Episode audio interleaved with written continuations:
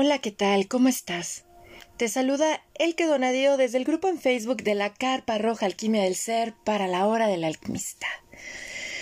Ay, amados compañeros de viaje, marzo y su energía cada vez se está sintiendo más. Esa energía que nos acompaña a todos, independientemente de, pues, de la latitud en la que nos encontremos. Porque, ¿saben? Acá en el hemisferio norte, pues estamos en una primavera con movimiento, energía, alegría. Pero en el sur nos acompaña el opuesto complementario, el otoño. El otoño creativo que nos invita a soltar todo lo que ya no está en nuestra vibración, ya no requerimos para seguir co-creando. Así es que ahorita estamos con esta energía creativa en todo el planeta Tierra. Y saben, ya que mencioné la energía, deseo compartir con ustedes el tema que se va a abordar en este podcast, hablando de energía. El mundo de Nikola Tesla. ¡Wow! La energía libre. Nosotros somos parte de esta energía. Los invito a que se queden a escuchar esta charla, porque créanme, estará repleta de semillas de alquimia para nuestro ser. Deseo presentarles a mi querido hermago Juan de Dios Carrascosa. Fue un reencuentro de almas hermoso a través de otro hermago que tenemos en común, mi querido Nick Loizaga, de Revela tu magia. En cuanto yo escuché a Juan de Dios en esa charla que tuvo con Nicolás, toda mi piel se erizó y no pude evitar decirle a Nick, quiero conocerlo. tú eres mi vínculo, tú eres el puente que me va a llevar para allá. Y saben, para mí es un honor que él esté aquí con nosotros. Pero, ¿quién es Juan de Dios Carrascosa? Juan de Dios Carrascosa es un viajero amante de la vida.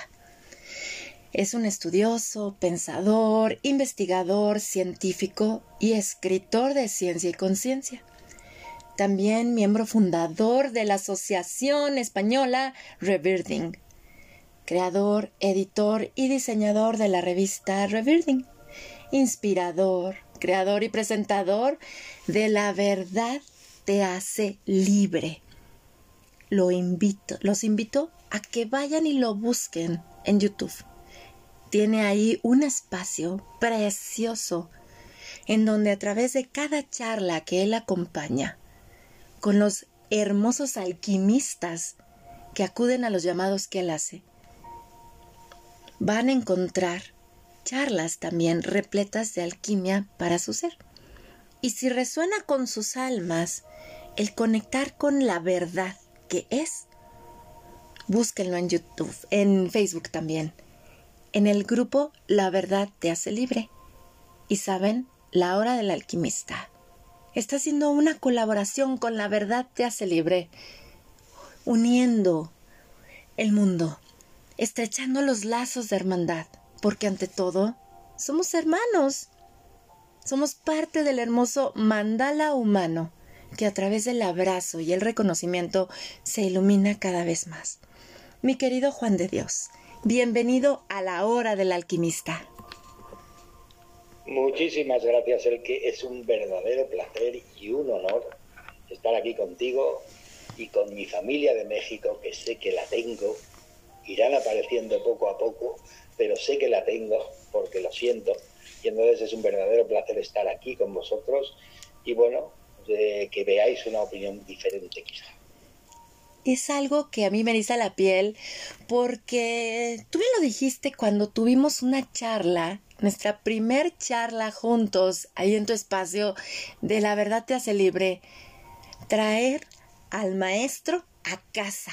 No sabes cómo me resonó profundamente esa expresión tuya, porque es lo que a mí me encanta de la obra del alquimista hago las carteleras de charlas, pero también estoy pensando en quién. Y más que pensar es sentir y decimos, ah, voy a invitarlo. Voy a aprender algo nuevo, porque cuando nos damos la oportunidad de tener una mente abierta, podemos recibir al otro desde su visión del mundo, de la vida, cómo ha experimentado esa personita el viaje humano, y nos podemos llenar de muchísimas semillas que nos van a dar una perspectiva más amplia de este viaje humano que todos experimentamos. Así es que mil gracias por estar aquí. Muchísimas gracias. Ya te digo que para mí es un honor el que y es un verdadero placer porque además eres un oso amoroso y de verdad me encanta. Es todo amor, expresividad, cariño me encanta. Ay, te abrazo con profundo amor a ti, a tu bella esposa hasta España, mis queridos hermagos chulos, porque al fin y al cabo somos amor incondicional. Ese es nuestro origen. Aquí todo surge desde el amor incondicional. Ya los conceptos que cada uno tenga del amor, pues ya son propios. Pero hay una fuerza y una energía muy grande, dadora en todo momento. Y por eso, háblanos. ¿Cómo es de que tú llegas a Nikola Tesla hablando de esa energía? Bueno, ¿quieres que te empiece desde el principio muy breve? muy breve, todo comienza cuando la situación se complica. Todo comienza cuando las cosas llegan a un punto en que tú no ves salida. Bueno, yo tuve esa experiencia también. Eh, de hecho, cuando era jovencito, pues 18, 17, 19, no me acuerdo cierto, pero bueno, tuve una experiencia de esas de decir, oye, no soy de aquí, yo que pinto aquí, esto no tiene ningún sentido, esto me han engañado, alguien me ha engañado porque no es lo que yo pensaba, realmente esto no tiene ni por dónde cogerse y sabes una cosa, me voy. Sí, esa decisión de decir, me voy, no quiero estar aquí. Entonces, claro, es curioso cómo funciona el, cuando tú haces una intención, una decisión, cómo funciona tu propio ego, siempre trabajando para ti, ayudándote. Empiezas a diseñar el sitio, la forma, cómo lo dónde te irás, etcétera, etcétera, etcétera. Y llega un punto en que cuando faltaba poco para que eso sucediese, pues resulta que pues te viene una certeza. O sea, no es una voz, no es, es una intuición, no es, no es telepatía, es una certeza, ¿no? Y de repente me viene una certeza. Y fíjate qué curiosidad me viene una certeza a este sentido. Dice, bueno, hazlo, no hay ningún inconveniente, tú hazlo, es lo que quieres, hazlo. ¿Tú te crees que cuando llegues allí alguien va a reprochar lo que has hecho? No, nadie, hazlo si quieres, no hay ningún inconveniente. Pero, ¿sabes la cantidad de experiencias que decidiste vivir aquí que te vas a perder. Y entonces empecé a sentir, ahora, con el tiempo pasado, mi mujer, mis hijos, las experiencias que he vivido, el, el, cambiar mi vida y entregarme a esto que me apasiona, todo eso no lo hubiese vivido. Eso es lo que me hubiese perdido. Y entonces yo dije, pues bueno, fantástico, pero lo cierto es que esto no es lo que yo quería. Y me dice, claro, es que la vida no es como te han contado. Ni tú eres lo que ves en un espejo. Hay muchísimo más, muchísimo más. Y yo entonces dije, fantástico, pues vale, cuéntame. Y me dijo, voz, la certeza, me dijo, no, eso no funciona así. Lo vas a tener que encontrar tú lo vas a tener que buscar tú. Aquí se viene a eso. Y tú eres el que lo vas a tener que estar buscando. Y entonces, cuando, como era una certeza tan grande, no me quedó otra opción porque lo sentí, sentí que era lo que tenía que hacer, de ponerme a buscar. Y entonces, ¿qué haces? Te pones a buscar. ¿A quién le vas a preguntar? ¿A tu vecino, que está peor que tú? Sí, que está peor que tú. ¿A quién le vas a buscar? Y se me ocurrió que la ciencia eso tenía que saberlo. Y entonces empecé a investigar la ciencia. Y entonces todo el tipo de, ciencia que entonces se sabía, pues imagínate bibliotecas, porque entonces aún no había internet a este nivel. Y entonces, pues bueno, viajes, costo de dinero, etcétera, para conocer técnicas y cosas diferentes, a ver si algo me daba respuestas. Porque eso sí que lo he tenido claro, el que nunca he buscado un maestro. Porque siempre he entendido, no sé por qué, que cuando uno tiene los pies aquí en este suelo, en este suelo físico, es que ha venido a aprender, no a enseñar. Y entonces yo no puedo buscar un maestro porque tiene cosas fantásticas y cosas que está aprendiendo. Entonces, nadie cumple el pack entero. Entonces, la única solución es, ¿y cómo se, se le puede dar la vuelta a eso? Pues eso, buscar respuestas, no maestros. Alguien tendrá dos respuestas, otro tendrá tres, otro ninguna, pero tú buscas respuestas. Y eso fue lo que hice, empecé a buscar respuestas en terapias de diferentes tipos, reversing, reiki, etcétera, etcétera. Pero ¿sabes lo que te digo? Cuando uno dice, me juego mi vida y, cuando ya cambio de opinión, pues en ello pongo mi vida, lo quiere todo. Ya no vale a medias tintas. O sea, yo quiero saber la verdad, pero la verdad total. No me vale una terapia que me soluciona dos cosas, o que me da respuestas a dos cosas, o otra que me da respuestas a dos cosas. No. Yo quiero saber esto cómo funciona y qué es lo que hace que todo esto esté así como está. Y, miraba la luna, el sol, miraba los planetas, miraba porque me encantaba la noche, siempre me ha encantado la noche, ver las estrellas y tal. Y yo decía, ¿cómo puede ser que esto sea así? O sea, en realidad esto tiene que ser perfecto porque ni la Tierra se choca con la luz. Digo, quizá el problema está en mi entendimiento de esto. Pero quizá estoy en un mundo completamente perfecto. Lo que pasa es que yo tengo que aprender a entender y ver dónde está la perfección de este mundo que no entiendo. Y entonces al final desemboqué en la ciencia. Pero resulta que la ciencia, la ciencia tradicional, no me gusta. No me gustó porque, porque estudia lo que son los cinco sentidos. Todo lo que puedes percibir con los cinco sentidos es lo que es real. Y yo dije, no, de eso nada, eso yo ya percibo con los cinco sentidos y yo siento que hay cosas mucho más allá de esto. Y entonces de lleno caí en la cuántica.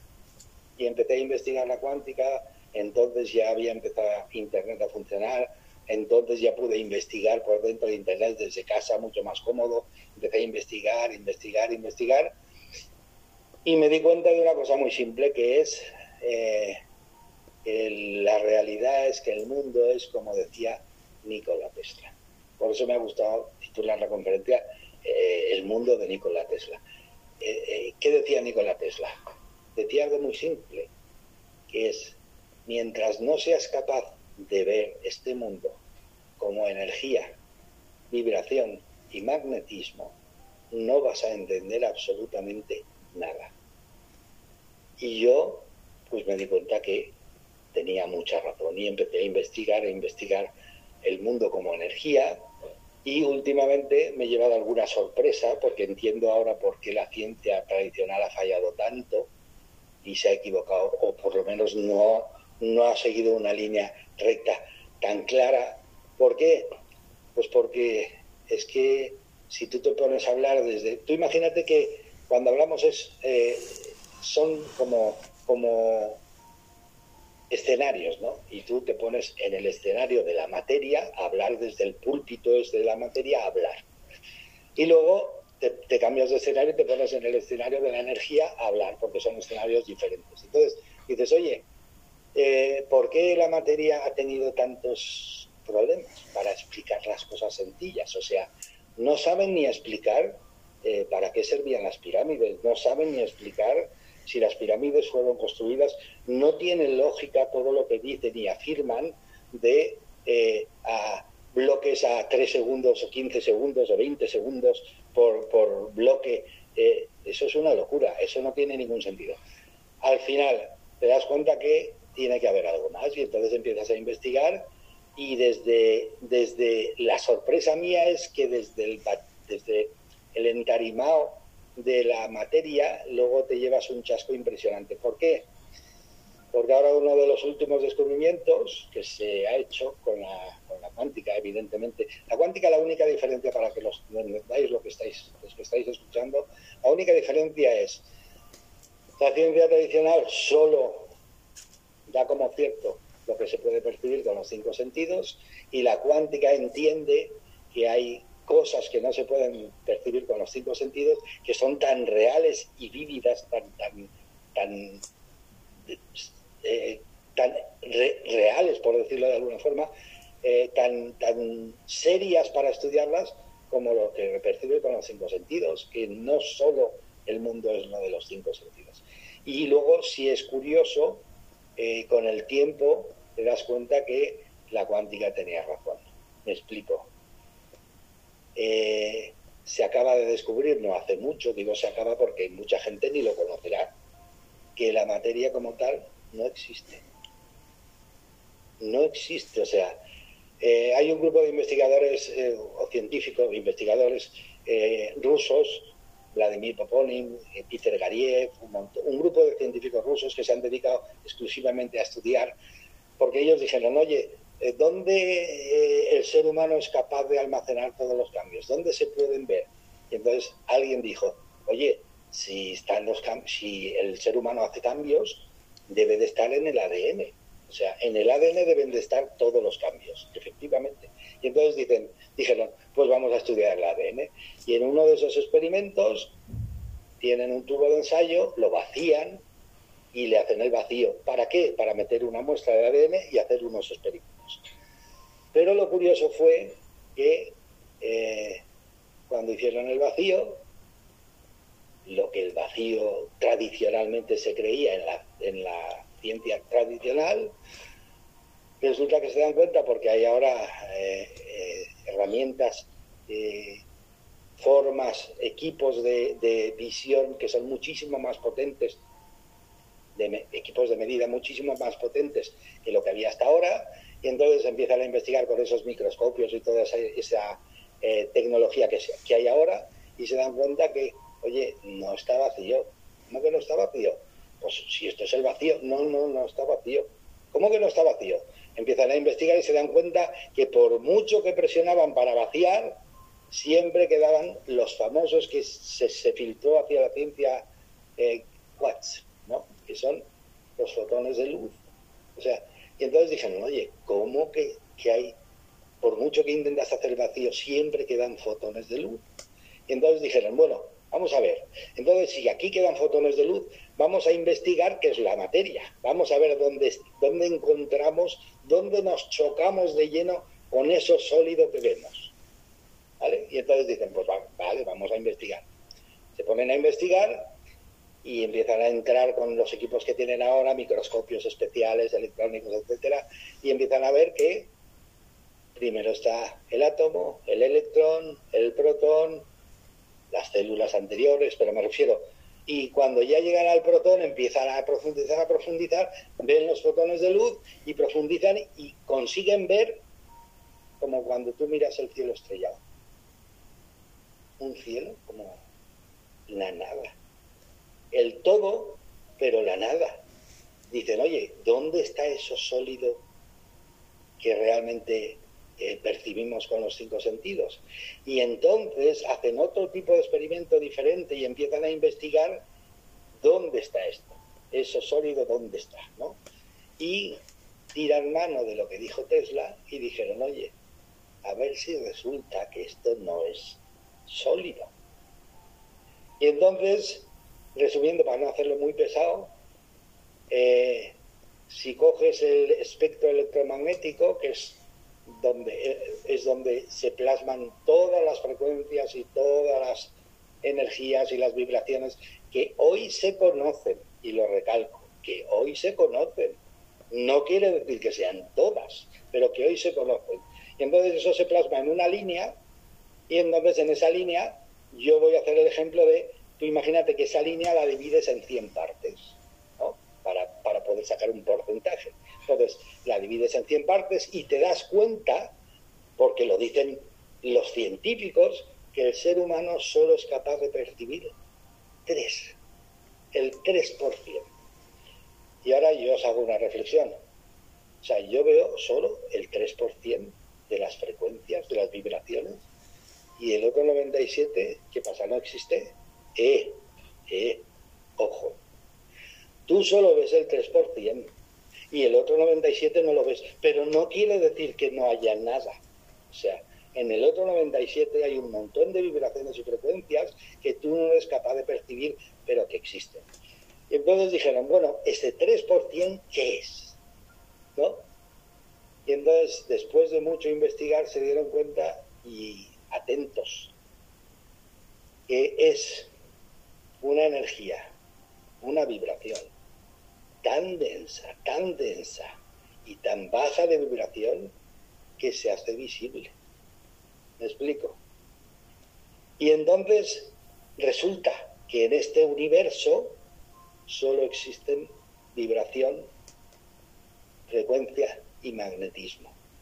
Y todo eso que se decía desde de la materia sólida es solo frecuencia, vibración y magnetismo. Entonces, ¿cómo te vas a poner a hablar desde el, púlpito o desde el entarimado de la materia si la materia no existe como tal? ¿Me explico? Entonces ha habido que cambiar completamente de visión, de perspectiva, para poder entender este mundo.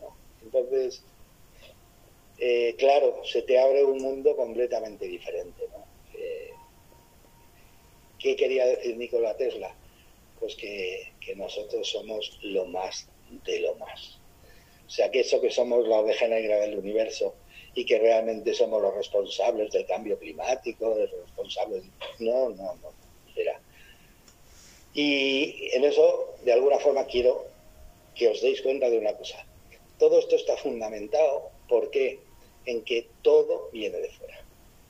La salud viene de fuera, la belleza viene de fuera, eh, la cultura viene de fuera, la enseñanza, la historia viene de fuera, y todo eso es completamente incorrecto. ¿Por qué? Porque todo viene de dentro.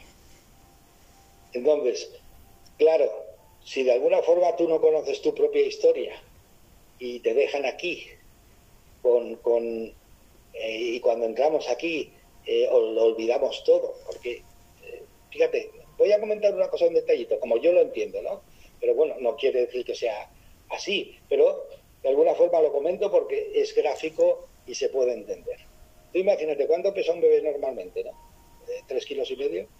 No pongamos cinco ni pongamos dos que si no sería escuálido o sería demasiado brutal. No, tres kilos y medio.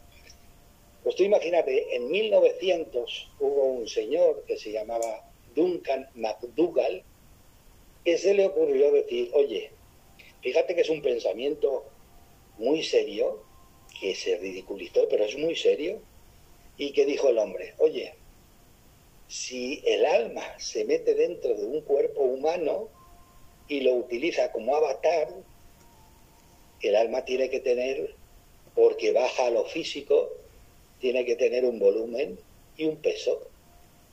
Y eso se debe de poder medir. Y entonces el hombre se le ocurrió construir unas básculas de esas antiguas de dos platos, súper, súper, súper eh, sensibles, y pesaba las camas en los hospitales de tuberculosos, las camas del tuberculoso que estaba a punto de morir, lo equilibraba con pesos en el otro lado de la balanza y esperaba que muriese, para saber en su teoría qué es, cuánto pesa el, volumen del alma cuando se va, ¿no? Y entonces fue una cosa curiosa, lo habréis oído seguro, seguro que lo habréis oído, porque hay una, eh, hay como una mitología con ello. El alma pesa 21 gramos. ¿A qué lo habéis oído? Sí, porque él descubrió, fijaros, ni hombre, ni mujer, ni grande, ni pequeño, ni de una religión ni de otra, ni de un partido político ni de otro. Siempre que un tuberculoso o un enfermo de estos se moría de su cuerpo, además de la respiración y todo lo demás que se calculaba, desaparecían 21 gramos. 21 gramos que no tenían explicación por qué desaparecían, pero desaparecían. Y entonces vino aquello de esa leyenda de que el alma pesa 21 gramos, pero no es una leyenda, es que hubo un hombre, Duncan McDougall, en 1900 o 1901, verlo, investigarlo porque está, y veréis cómo hizo una investigación y dijo que el alma pesaba 21 gramos. Bueno, resumiendo, si esto es una energía densa, el avatar es una energía densa, densísima, muy espesa, lo voy a comparar con chocolate espeso. Un chocolate de esos que metes la cuchara y casi no lo puedes ni mover, ¿vale? Y el alma es como la leche, algo muy sutil, es una energía espectacular. Tú me dices qué le pasa al alma si tres kilos y medio los mezclas con una cucharada de 21 gramos de leche y lo mueves, ¿dónde acaba la leche? Desaparece. La energía es tan densa que de alguna forma se pierde la memoria y el conocimiento y toda, toda la esencia de lo que tenías la pierdes y vuelves a empezar de cero.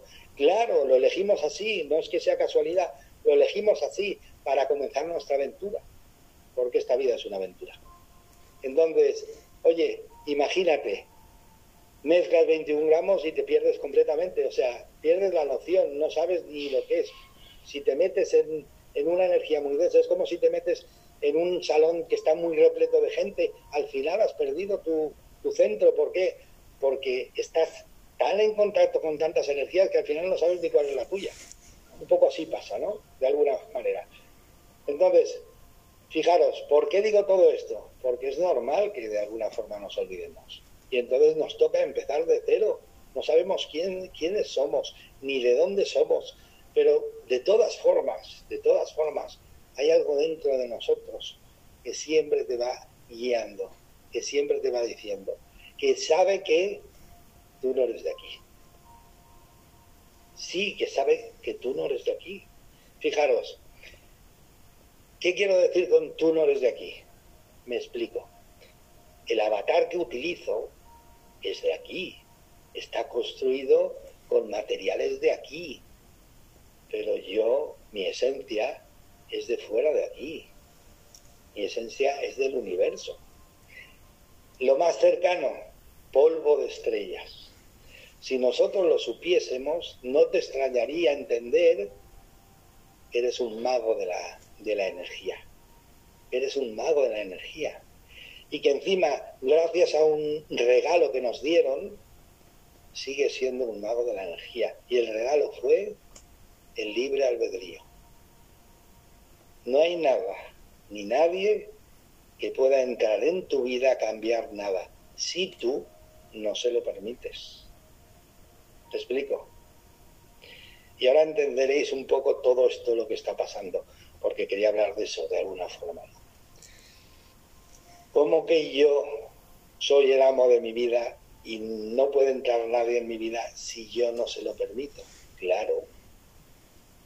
Tú no se lo permites cuando, cuando sabes quién eres, eh, sientes quién eres, ejercitas y ejerces como eres. ¿Por qué? Porque el libre albedrío lo que significa es que tú estás creando tu vida siempre siempre. La estás creado siempre, la has creado cuando, desde que naciste y la sigues creando siempre. Oye, pero no me cuadra eso. Si tú me dices a mí que eh, cuando das permiso, ¿cómo doy yo permiso? O sea, si tú eres el dueño de tu vida, o sea que tienes miedo. Cuando empiezas a tener miedo, empiezas a sentir que alguien puede entrar en tu vida y solo por eso alguien entra en tu vida y tú empiezas a perder tu propio poder, que no es que lo pierdas, lo regalas. ¿Por qué? Porque si cedes tu poder y empiezas a bajar la vibración, que es lo que estamos hablando, el mundo de Nikola Tesla, todo es vibración. Si empiezas a bajar tu vibración para ser una vibración más densa, no quiere decir que no tengas una vibración altísima. No. Quiere decir que has bajado una vibración más densa y la otra la regalas. ¿Te explico? Estás regalando tu poder. ¿Por qué? Porque quieres vivir una, una, eh, experiencia de un bajo poder, de un bajo nivel de vibración, pero espera un segundo, es que tú tienes una vibración muy alta. Entonces, ¿qué haces con la otra? La regalas. Y eso es lo que quieren ellos, que le regales tu vibración. Por eso, si te das cuenta, siembran el miedo, siembran la duda, siembran la confusión, para que tú bajes la vibración y la otra, que sí que la tienes, la regales. ¿Te explico? Sin darte cuenta. ¿Y por qué digo todo esto? ¿De dónde sale todo este argumento? Fijaros, este grupo de científicos que se dedicaban a estudiar el ADN se dieron cuenta, bueno, a principios de siglo hubo un experimento que se llamaba el efecto observador, y entonces se, se estuvo analizando qué es lo que pasa cuando lanzas. Era, se llamaba el, experimento de la doble ranura eh, y al final se quedó el nombre del resultado, porque fue tan espectacular el resultado que al final se quedó el experimento con el nombre del resultado. Se dieron cuenta que cuando lanzaban una energía contra una pared, fijaros, ¿eh? pasaba por una ranura y hacía un dibujo como dos líneas. Pero ¿qué pasa? Cuando decían, oye, ¿y por qué hace este diseño? ¿Por qué hace este dibujo? Y entonces dijeron, pues mira, vamos a poner una cámara, un observador aquí, delante justo de la placa, para ver qué hace la energía y por qué hace ese diseño. Y entonces se dieron cuenta que cuando tú te ponías a observar, la energía se convertía en partícula física y hacía otro diseño diferente. Entonces dijeron, oye, ¿qué está pasando aquí?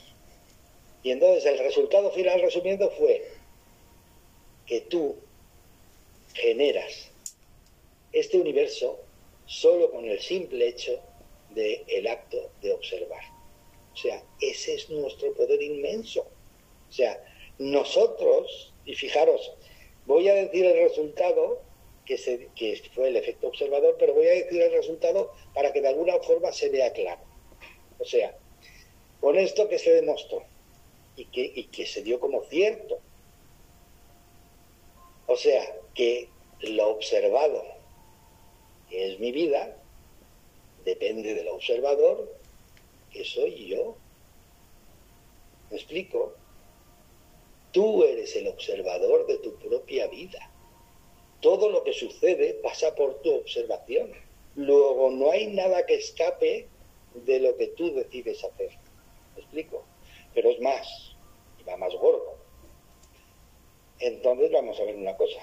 Y el universo en general, que es lo observado, tiene que tener un observador que lo observa. ¿Me explico? Llámale amor incondicional, llámale eh, naturaleza creativa, llámale como quieras, da igual el nombre, pero lo que está claro es que aquí, para que esto exista, hay alguien que está observando cómo existe. Y eso se está haciendo real. Efectivamente, ¿no? Y desde entonces cambió todo, porque claro, imaginaros, ¿no? Eh, claro, desde el mundo de Nikola Tesla es muy fácil de explicar. Tú tienes una energía y una vibración. Eh, así, a grosso modo, para que se pueda entender, eres como un imán. Y donde tú vas, atraes lo similar. No vas a atraer algo más grande. No, no, atraes lo similar Oye, pero es que yo soy... No, no, tú eres lo más de lo más. Pero tú decides vivir lo que decides vivir. Decides experimentar lo que decides experimentar. No quiere decir que no lo seas, pero decides experimentar a un nivel de vibración. Imagínate, es que todo me sale fatal, esto es un desastre, la vida es un asco. No sé. El imán está imantado con ese tipo de vibración. ¿Qué crees que te va a venir? ¿Qué crees que te va a venir? Hay un dicho en España que me encanta porque lo define clarísimo, es muy antiguo y el, seguramente el que lo dijo, lo dijo un poco de cachondeo, pero no entendió la profundidad del dicho. Dice, el que nace martillo, del cielo le, llueven los clavos. ¿Me explico? O sea, si tú te sitúas en un punto, del cielo te va a llover todo lo necesario para vivir ese punto. O sea, que Masaru Emoto, que fue uno de los que investigó las vibraciones, lo que afectaban, qué cómo afectaban tus vibraciones al agua, pues se dio cuenta que demostrando eh, cómo el agua cambia con las vibraciones de las personas que se arriman a ese agua o, o las emociones que le dirigen a ese agua, se dio cuenta que realmente es cierto. Nosotros somos vibraciones emitiendo siempre, emitiendo siempre, y el universo que se ha descubierto porque se escondió. Hay un elemento de la tabla periódica que desapareció misteriosamente, cuando realmente, y lo podéis buscar, ¿eh? el, el que, no me acuerdo el nombre ahora, porque son muchos nombres, pero no me acuerdo ahora, pero el que inventó la tabla periódica daba un elemento al principio que era como Platón decía, el éter, era el neutonium. Y el neutonium es el éter, pero alguien se ve que dijo, no importa el éter. No, ¿cómo que no importa? ¿Tú has visto que el sol, la tierra, la luna, las estrellas, todo esté ahí sujeto por nada? No, es por un campo. El campo, el éter, un campo morfogenético, un, campo de información, un campo gravitatorio, un campo sintérgico. Cada vez que uno estudia le pone un nombre, porque esa es, una condición humana, que queremos bautizarlo con nuestro nombre. Pero todos están estudiando lo mismo, que es el éter. Y el éter es un campo de información, de luz e información, y magnético que consigue que las cosas estén en su sitio por el magnetismo, la atracción y repulsión, y que no se muevan del sitio y que haya un orden perfecto. Entonces, si hay un orden perfecto y todo funciona perfectamente, ¿qué pasa? Pues que lo único que no funciona perfectamente es mi capacidad de entender. ¿Me explico? Y eso es lo que tenemos que llegar a la conclusión. Nuestra capacidad de entender a veces se queda pobre. Pero el mundo en sí es perfecto.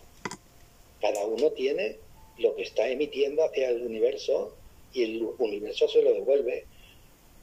¿No sabéis el cuento ese para un poco quitarle eh, tensión a todo esto? ¿No sabéis el cuento ese de un padre que dice, oye, voy a llevar a mi hijo a que aprenda cómo funciona esto? ¿Cómo funciona esto? Y entonces se lo lleva, de paso, a una cueva. Y entonces le dice, chilla, y el, chiquillo, el chiquillo empieza a chillar. ¡Ah, dice, hombre, no, no. Chilla, pero di algo, di algo, lo que se te ocurra. Y el chiquillo, por lo lógico, como estamos mentalizados a eso, bandido, asesino, cobarde, no sé cuánto. Y y el padre le dice, y el eco le decía, bandido, asesino, cobarde. Y entonces el padre le dice, oye, y algo bonito, también algo agradable. Y entonces el chiquillo empieza, bondadoso, cariñoso, amoroso, genial, fantástico, y, el eco se lo devolvía todo. Y entonces el chiquillo ya se queda para él y le dice, oye, qué cosa más curiosa. Yo lo que digo me lo repiten. Y entonces le dijo al padre, oye papá, ¿eso qué es? Y el padre le dice, eso es como la vida misma. Como tú la llames, te responde. Así es. Nadie te dice lo que has de pedir a este mundo. Nadie.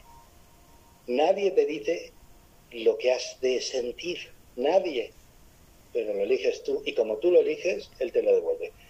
Y ahora no sé cuánto tiempo nos queda el que, pero quiero decir algo que creo que es lo más básico que hay. Eh, tenemos un poder extraordinario y tenemos que saber manejarlo, porque si no es una pérdida absoluta de tiempo y espacio. Y entonces debemos de aprenderlo. ¿Cómo funciona todo esto? Ya sé que muchos vais a decir, esto es muy simple, no puede ser que funcione así.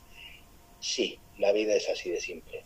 El ser humano le gustan las cosas complicadas, pero la vida es muy simple. Entonces, fijaros, ya lo dijo eh, Nelson Mandela y dio una pista muy grande. Dijo, te pueden torturar, te pueden eh, castigar, pueden trocear tu cuerpo, pueden hacer las barbaridades que quieran hacer, pero nadie puede entrar en tu cabeza a decirte en qué tienes que estar pensando. Eso lo eliges tú. Y entonces ahí va una pista. Nosotros creamos nuestra realidad con nuestro punto de atención. Me explico. Va a ser un tren de alta velocidad con la mano en la ventanilla, con el, brazo apoyado en la ventanilla y llevas el asiento de ventanilla. Dicen los científicos que tenemos 70.000 pensamientos al día. Pues bueno, imagínate que las imágenes que pasan a toda velocidad son los 70.000 pensamientos al día. Y entonces dices, oye, pues nada, no me dice nada. O sea, van pasando, como nosotros los pensamientos, van pasando un montón de pensamientos, pero... Y de repente te llama la atención algo. Un macizo de flores, una casa, una persona trabajando. Y entonces imagínate, fíjate, ¿qué haces? Te fijas. ¿Qué haces? Pones tu atención. Pero ¿sabes lo que pasa cuando pones tu atención? Detrás de ella se van todos los pensamientos. Me explico. Fíjate ese hombre con el sol que hace y trabajando, se cansará como un burro. O sea, has enfocado ahí y estás metiendo toda tu vida, todos tus pensamientos ahí. Pero es curioso, porque los pensamientos son pura energía. Pero oye, ¿cómo se convierte eso en materia aquí en este mundo físico? Tenemos una máquina espectacular, que es el cerebro. Y el cerebro es una máquina que una de las funciones, de las muchas que hace, una de las funciones que hace es convierte la energía del pensamiento en combinaciones neurobioquímicas, eléctricas y magnéticas. Y eso hace, fíjate si lo hace perfecto, que mira, tú piensas en algo e inmediatamente te sientes exactamente igual que como estás pensando. Eso no hace falta que os lo explique, ya lo sabéis. Entonces imagínate, ahí ya se ha salvado uno de los, una de las barreras. O sea, tú pones tu atención y de repente todos los pensamientos se van alrededor de eso que has puesto la atención. Y esos pensamientos están generando, que no nos damos cuenta, sentimientos, sensaciones, emociones y tal. Hasta ahí todo bien. Pero ¿sabes lo que suele pasar? Inmediatamente después de que eso sucede, se lo cuentas a alguien. Me explico. Abres la boca y decretas. ¿Me explico? ¿Qué quiere decir? Hubo un sabio que como lo sabía, le quiso legar esa lección a los humanos de aquella época y les decía, palabra de Dios. Y los de aquella época confundieron totalmente el mensaje como si él estuviese conectado siempre con su padre o, quien sea, ¿no? No, él decía, ojo cuando abras la boca, porque para tu vida va a ser palabra de Dios, porque lo has dicho tú. Nadie te ha obligado a abrir la boca, lo has dicho tú. Y encima lo has dicho porque tú pusiste la atención donde quisiste, elegiste con eso los pensamientos sin darte cuenta que rodeaban esa situación porque quisiste, porque pusiste la atención por libre albedrío, luego los pensamientos que venían detrás ya son elegidos, esos pensamientos generan unas emociones, son elegidas, y esa boca habla de esas emociones creando en el futuro algo similar. Así se crea la vida. Luego, ¿cómo puede ser que alguien que está lamentándose todo el santo día pretenda tener una vida fantástica? No, fíjate, es matemático. Si sumas 2 más 2, da 4. Oye, pero yo quiero que de 5, pues tendrás que sumar tú, tú, tú tendrás que sumar 2 más 3. Entonces, ¿qué quieres decir? Que para que el mundo cambie, efectivamente, el que hace cambiar esto. No hay otra. Y fijaros con esto de la vibración algo que llega más. Y con esto creo que acabo, no sé el tiempo, pero fijaros que llega más. Si tú eres una vibración que está o sea, una frecuencia que está vibrando en todo momento, una energía que está vibrando a todo momento, ¿Qué tengo que hacer en esta vida para que este mundo vaya fantástico? Vibra fantástico. ¿Sabes por qué? Porque la gente recibirá tu vibración y querrá ser como tú. No necesitas hacer nada, ni decir nada, ni hablar de nada, solo necesitas vibrar alto siempre. Y te convertirás como en un faro en el que todo el mundo quiere seguirte. Porque dirás, dirán, jo, que tío, siempre está de broma, siempre está simpático, siempre está eh, positivo, siempre está optimista, es que no ve nada malo. Sí, esa es tu energía. Y te convertirás en alguien que la gente quiera estar cerca de él. Pero tú nunca habrás dicho ni palabra. ¿Me explico? O sea, que en este mundo, fijaros como resumen, se viene a ser feliz. Y cuando tú seas feliz, esa vibración traspasa muros, traspasa países, traspasa todo. Y entonces, cuando seas feliz, generarás en los demás luz, alegría, felicidad, sin tener que ir predicando como un poseso por ahí, ni tener que diciendo nada. Simplemente luce tú, nada más. Sé la mejor versión de ti, sé lo máximo que puedas dar de ti, pero dar a quién? A ti para ser lo mejor. Y luego, evidentemente, te nacerá hacer todo por los demás, porque cuando uno se conoce a sí mismo y se conoce de verdad y empieza a amarse a sí mismo tal cual, pues es de cajón. ¿Sabéis por qué? Porque, eh, mira, no iba a acabar así, pero voy a acabar así, que me encanta. Porque fijaros, aprender, o sea, escuchar esto que tiene mucha, mucha sustancia. Y con esto acabo. El amor incondicional, el amor es la guía. La mente, o sea, el pensamiento en acción es el que construye. Y lo físico es solo un puro resultado de eso que has construido. ¿Me explico? Así de simple. Es así de simple la vida. Con tu amor, el nivel de amor que tienes, empiezas con tu cerebro y con tu pensamiento, con tu mente, tu pensamiento en acción, a rodear todo ese amor que tienes con los pensamientos que están al nivel de ese amor. Y lo físico es un resultado. En lo físico, realmente, realmente, realmente, efectivamente, todo el mundo quiere cambiar en lo físico. Pero en lo físico no puedes cambiar nada. ¿Tú has visto a alguien que llegue a un cine y cuando una película no le gusta coja botes de pintura y se ponga a pintar en la pantalla porque la escena no le ha gustado?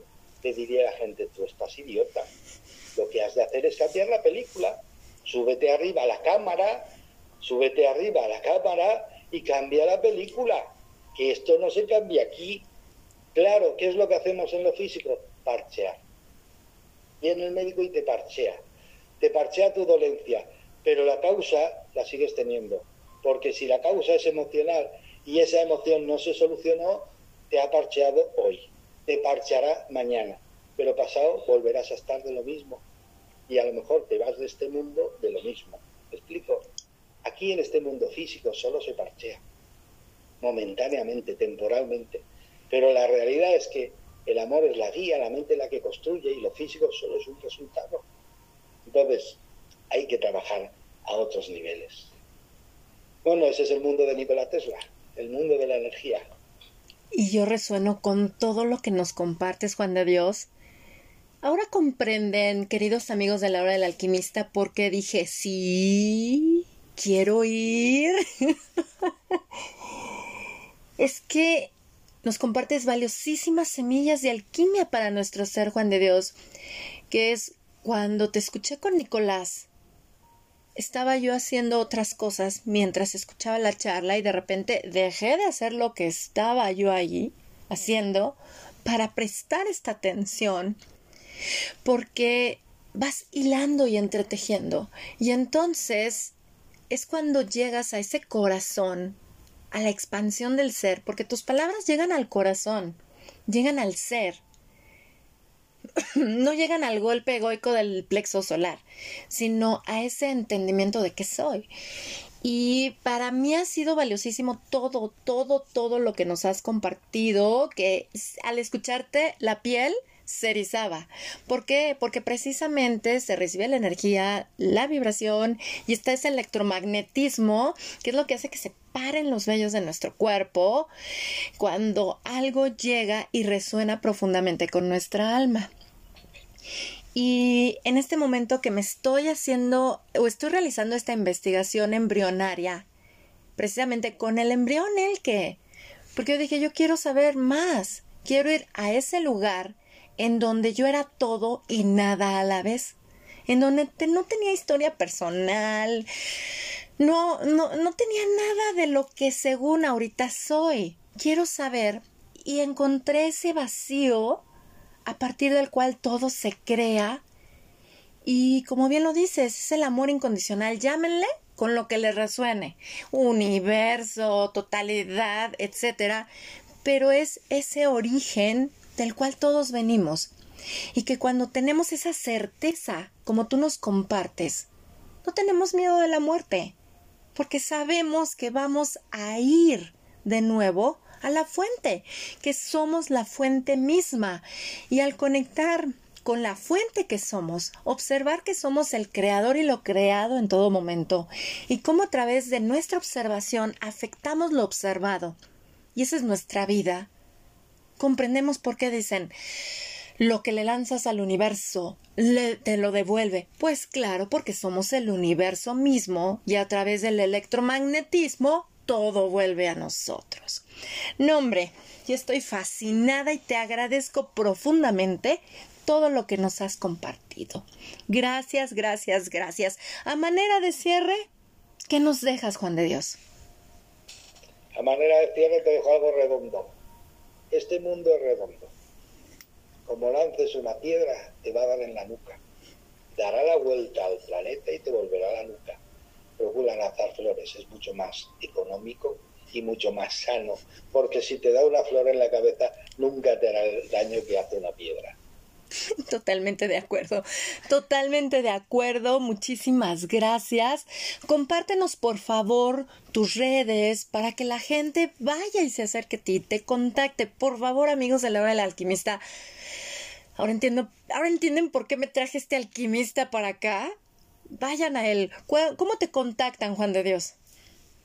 No, no, yo la verdad es que la mejor forma es mi página web, cienciaconsciencia.com o el canal de YouTube, porque en las otras redes no estoy porque no quiero estar. con el que quiera buscarte te encuentra, no hace falta que estemos en todos los sitios. Y entonces tengo un canal de YouTube que se llama Juan de Dios Carrascosa y entonces buscarme por Juan de Dios Carrascosa porque Juan de Dioses hay muchos y entonces os aparecerá un montón. Y veréis que se llama La verdad te hace libre y ahí está. Pero sí que os digo una cosa importante, buscar, iros a las listas de reproducción porque yo lo tengo ordenado por listas de reproducción. Y veréis cómo aparece La verdad te hace libre Uruguay, La verdad te hace libre Argentina, La verdad te hace libre España, La verdad te hace libre México ahora y aparece todo ordenado. Entonces os lo digo porque hay un montón de conferencias y que hablo de todo este tipo de cosas con enfoques diferentes, pero, pero lo más importante es sobre todo que de verdad el libre albedrío vuestro está en vuestro punto de atención. Por eso cuántas veces digo yo y he dicho, oye, si algo te saca de tu centro, si algo te cambia la energía, si algo te hace sentir miedo, apágalo. ¿Por qué tienes que estar viéndolo? ¿Por qué tienes que estar escuchándolo? ¿Por qué tienes que permitir que alguien o algo externo te saque de tu centro? Cuando a lo mejor, entre comillas, igual es todo mentira. Totalmente de acuerdo. Estoy que resuena todo así con todo mi ser, literalmente. Y somos luz, somos luz y te agradezco profundamente esta colaboración que hemos hecho en conjunto, porque la energía nos llama, nos atrae y nos vibra. Sí, efectivamente, efectivamente. Y ya hablaremos de la energía y de muchas otras cosas. Ay, claro que sí. Ha sido, un verdadero placer y de verdad un honor poder participar y poder entrar por la ventana que me permites tú con la horda de alquimista, entrar a México y a la familia de México, porque sé que a muchos le dará igual, pero a otros les resonará, eso es lo que importa, ¿no? O sea, es simplemente, eh, de alguna forma, ya no es cambiar, porque eso sería egocéntrico, es tocar vidas, es tocar vidas. Así es, así es. Y todo esto a mí me resuena profundamente, como decimos en México, en la médula, en el tuétano me llega, literal. Y sobre todo, por eso, por eso nosotros decimos abrazos de luz, abrazos de corazón a corazón, porque cuando observamos ese pequeño embrioncito que somos, el corazón es el órgano que se desarrolla por primera vez y se ve que es un circulito con un halo de luz, pero el centro es oscuro. Allí está, en ese vacío, en ese vacío están esos fotones, en ese vacío está la luz que somos. Y claro, pasamos por un velo del olvido, si no, pues qué chiste tendría el viaje humano si ya sabemos a qué venimos. Pero venimos también a recordar, a perdernos para encontrarnos, para reencontrarnos, para ser conscientes del gran poder creativo que poseemos, que implica una gran responsabilidad, porque si no, nos, nos arrasamos a nosotros mismos y a todo lo que nos rodee, porque al fin y al cabo somos parte de lo mismo. Y esta charla a mí me ha encantado porque precisamente se caen muchos velos, Juan de Dios.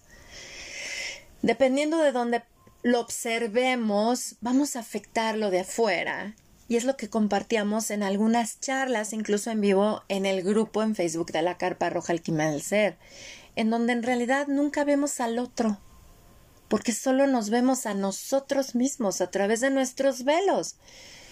Pero cuando conectamos con lo que a todos nos da origen, ya no ves extraños, ves hermanos, ves viajeros, cada uno creando su realidad y co-creando la realidad que vivimos todos a nivel mundial.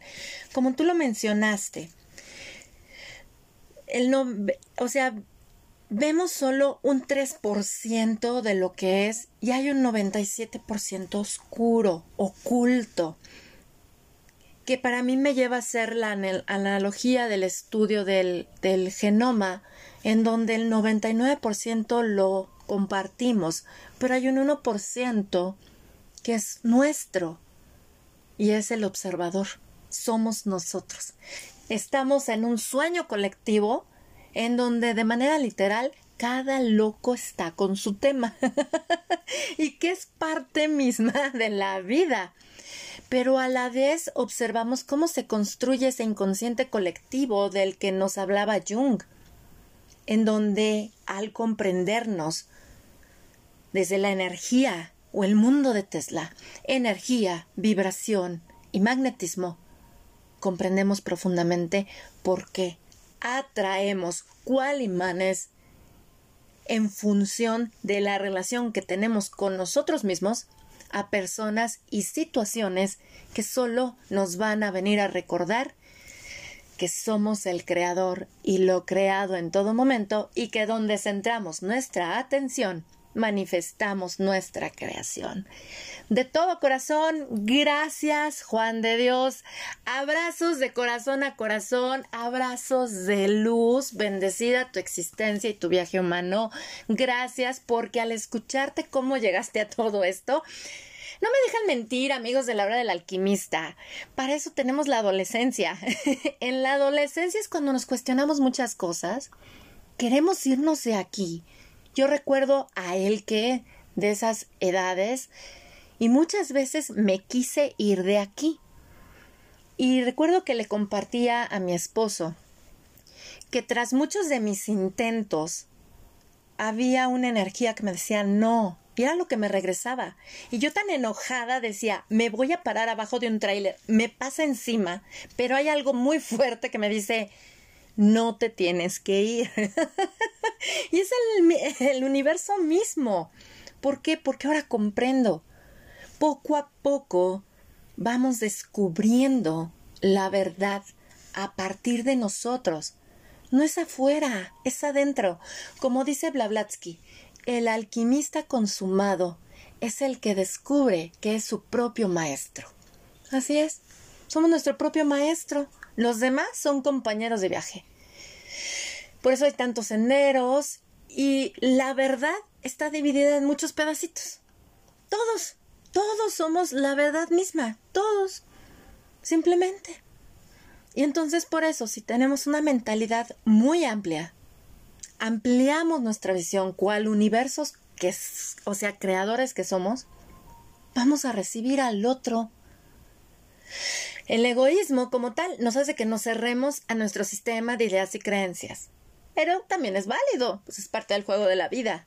Pero créanme que se torna muy diferente cuando nos permitimos ver al otro levantando los velos, dándonos la oportunidad de recibir la experiencia humana del otro, su viaje, porque al fin y al cabo somos viajeros, como cuando nos vamos de, de visita a algún lugar, ¿no? Nos podrán compartir su experiencia, pero nunca va a ser la nuestra, porque siempre estamos viviendo nuestra elección. Y desde que somos niños, totalmente de acuerdo. Por eso uno de los mayores velos que yo percibo es creernos tan profundamente y arraigadamente nuestra historia personal. O sea, nos creemos los cuentos que nos contamos sin darnos cuenta de que somos los escritores y protagonistas de nuestra historia.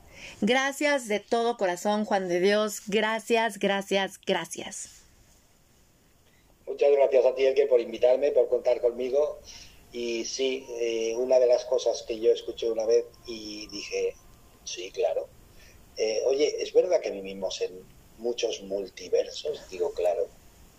Cada uno vive en su universo particular. Es que mi universo particular no tiene nada que ver con el universo particular del que tengo al lado, porque él ha creado su propio universo.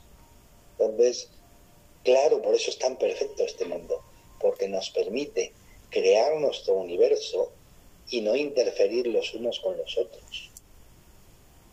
Genial, genial. Yo lo amo porque me hiciste recordar que yo le decía a mi esposo, Star Wars es real. Les he de decir, amigos de la hora del alquimista, que mi esposo es súper fan de la saga de Star Wars. Yo no lo era. Hasta que le dije, bueno, compárteme por qué te gusta tanto. Y al escucharlo, empecé a hilar. Y empecé a ver que la fuerza es real, existe, es el universo, amor divino, llámale como quiera, nos une a todo, claro que sí. Cuando comprendes todo esto, eres cual Jedi, Sí, cual Jedi de tú no has visto nada y puedes moverte entre los multiversos y fluir cual agua. Y de igual manera, yo le decía, no inventes, es que el disfraz es el cuerpo humano, o sea, somos avatars.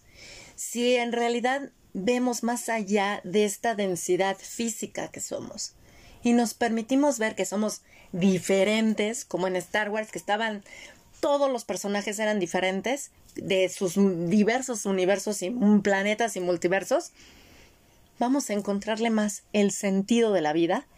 Y le decía, claro, el miedo nos lleva al lado oscuro de la fuerza, a la carencia, a la autodestrucción. O sea, yo así fascinada y más cuando después de que esto, como me dijo él, que le volteé el cerebro cuando le dije que Star Wars era real y por eso mi boda fue de Star Wars y le dije me voy a casar con Darth Vader. Tú eres Darth Vader y yo Amidala porque yo sé que contigo voy a conocer el lado oscuro de la fuerza que me habita y claro por eso la relación en pareja es tan alquímica. Y esto hizo que voláramos a Matrix. La, la películas de Matrix y les digo, le decía yo a él, ya ves, es que nosotros somos los creadores. Nosotros somos los creadores en todo el tiempo y lo sabemos y por eso a través de las distintas creaciones humanas nos estamos compartiendo. Y yo le decía a él, en la ciencia ficción hay más ciencia que ficción. Porque la tradicional, como bien nos compartes, se basa en lo sólido. De ahí no pasa, en mi percepción. Pero cuando abrimos la cuántica, nos lleva a que somos luz. Gracias Juan de Dios, bendecida es tu existencia y tu viaje humano y amo el reencuentro de nuestras almas, de nuestras vibraciones en esta encarnación. Gracias Elke, un abrazo y muchísimas gracias por la oportunidad. Gracias a ti, gracias a ti. ¿Y qué les pareció esta charla, amigos de la hora del alquimista? Es para escucharla con una deliciosa bebida, la que les guste, un tecito, eh, un cafecito, etcétera. Una libreta a un lado, de preferencia un diario de reflexiones, porque créanme que cuando escuchamos al otro, cuando nos abrimos al otro, conectamos con lo que nos habita. Y entonces vas a estar escribe y escribe y escribe tus reflexiones que no van a tu mente, van a tu ser, a tu corazón y después de que termines de escribir, lo lees, te vas a maravillar de las profundas enseñanzas que habitan en ti. Si les gustó esta charla, los invito a que la compartan entre sus contactos o en la red social. Si lo hacen en la red social, los invito a que lo hagan con el hashtag o numeral alquimia del ser para que construyamos juntos una conversación en Internet. La hora del alquimista está presente en 14 plataformas de reproducción de audio, las cuales son Anchor, Spotify, TuneIn, Overcast, Pocketcast, Breaker, Radio Public, uh, Google Podcast, Apple Podcast, Web Browser, Listen Notes, iBooks, Himalaya y Podpay. Gracias a todos ustedes por ser el viento que al escuchar y recibir estas semillas las sopla para que lleguen a más y más tierras, a más y más personas. Gracias a eso ya estamos presentes en más de 50 países. Gracias por hacer esto posible, porque entre todos entretejemos la hora del alquimista. Todos somos parte de la hora del alquimista. Si resuena con sus almas, vénganse al grupo en Facebook de la Carpa Roja Alquimia al Ser. Será un placer recibirles con los brazos abiertos y el corazón expandido para seguir compartiendo y aprendiendo juntos. Claro, cada uno en su viaje, pero en común unidad. Mi nombre es Elke Donadío y les abrazo con profundo amor desde México. Nos escuchamos pronto. Hasta luego.